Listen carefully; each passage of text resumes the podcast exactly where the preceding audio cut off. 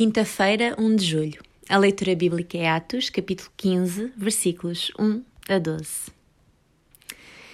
E Deus, que conhece o coração de todos, mostrou-se favorável para com eles, dando-lhes o Espírito Santo, assim como o tinha dado a nós.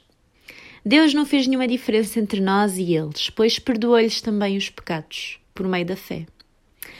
Sendo assim, por que é que querem provocar Deus, obrigando agora estes discípulos a fazerem uma coisa que nem nós, nem os nossos antepassados conseguimos suportar? Ora, nós queremos que somos salvos pela graça do Senhor Jesus, tal como eles. Todos escalaram e assim ouviram Paulo e Barnabé contar todos os sinais milagrosos e prodígios que Deus tinha feito por meio deles entre os que não eram judeus.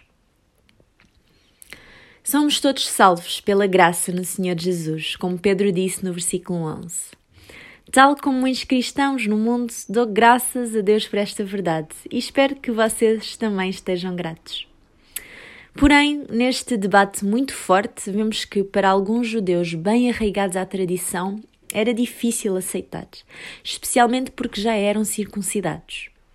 As nossas tradições podem ter algum valor, mas temos de ter cuidado para que elas não nos prendam. Podemos evitar muitos conflitos na Igreja se tomarmos uma boa nota do exemplo da sabedoria de Pedro. O profissional Pão do Céu é apresentado pela União Bíblica de Portugal. A União Bíblica é uma organização cristã internacional e interdenominacional que usa a Bíblia para inspirar crianças, adolescentes e famílias a conhecerem a Deus. Para mais informações, visite o nosso site em uniãobiblica.com.